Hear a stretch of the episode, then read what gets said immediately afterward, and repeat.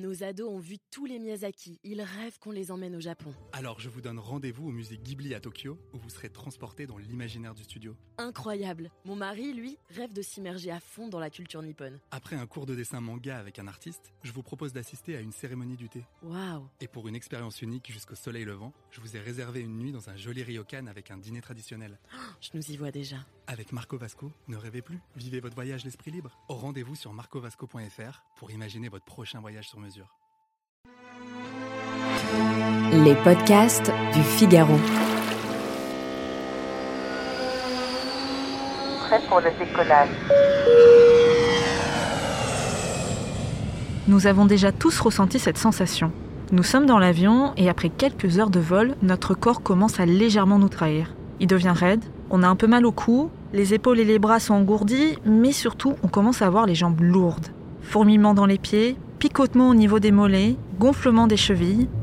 Ce n'est pas toujours très agréable, mais ici, rien d'anormal, l'explication est simple, la pression atmosphérique et le fait d'être assis pendant longtemps provoquent, voire accentuent certains troubles circulatoires au niveau des jambes. Et cela entraîne une stagnation sanguine à l'origine de la sensation de lourdeur. Mais comment éviter de ressentir ces petits effets indésirables?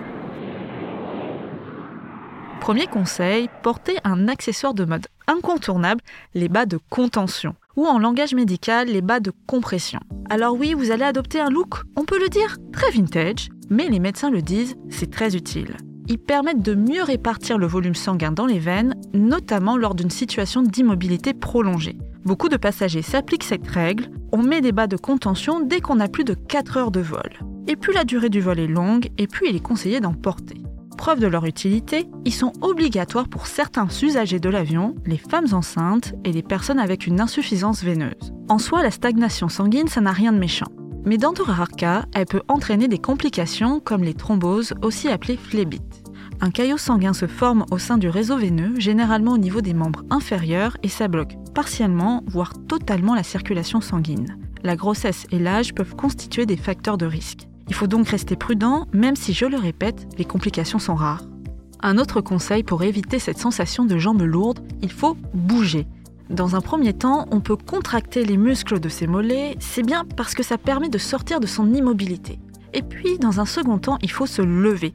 On plie les genoux, on fait des étirements, ça réactive la circulation sanguine et ça nous fait du bien.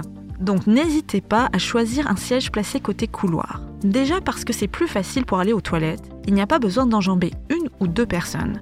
Et surtout, ça permet de nous étirer plus facilement pendant le vol. On peut faire du stretching dans l'allée sans embêter toutes les heures ses voisins, et c'est quand même bien pratique. Enfin, dernier conseil, buvez, de l'eau bien sûr, une bonne hydratation c'est la clé d'un vol réussi. L'avion, par définition, est un environnement contraint. Le taux d'humidité y est largement inférieur à ce que l'on connaît au quotidien. Résultat, on a souvent la gorge sèche et les yeux qui grattent. Boire de l'eau permet d'atténuer ces désagréments, mais aussi ça favorise la circulation sanguine et prévient la formation de caillots. Pour les plus fragiles, restez vigilants après le vol, surtout si une douleur apparaît ou si vos jambes gonflent dans les semaines qui suivent. Vous l'aurez compris, il y a pas mal de petites astuces pour passer un vol agréable. Alors certes, les bas de contention, ce n'est pas toujours très saillant, mais c'est très utile quand vient le temps de prendre les airs. Merci d'avoir écouté ce podcast. Je suis Sophie Vincelot, journaliste au Figaro Voyage. Vous pouvez retrouver Question Voyage sur Figaro Radio, le site du Figaro et sur toutes les plateformes d'écoute. À bientôt!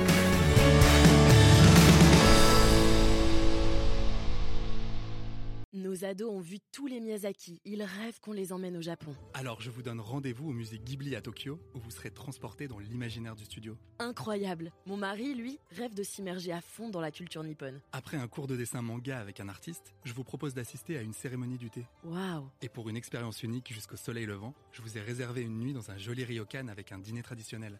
Je nous y vois déjà. Avec Marco Vasco, ne rêvez plus, vivez votre voyage l'esprit libre. Au rendez-vous sur marcovasco.fr pour imaginer votre prochain voyage sur mesure.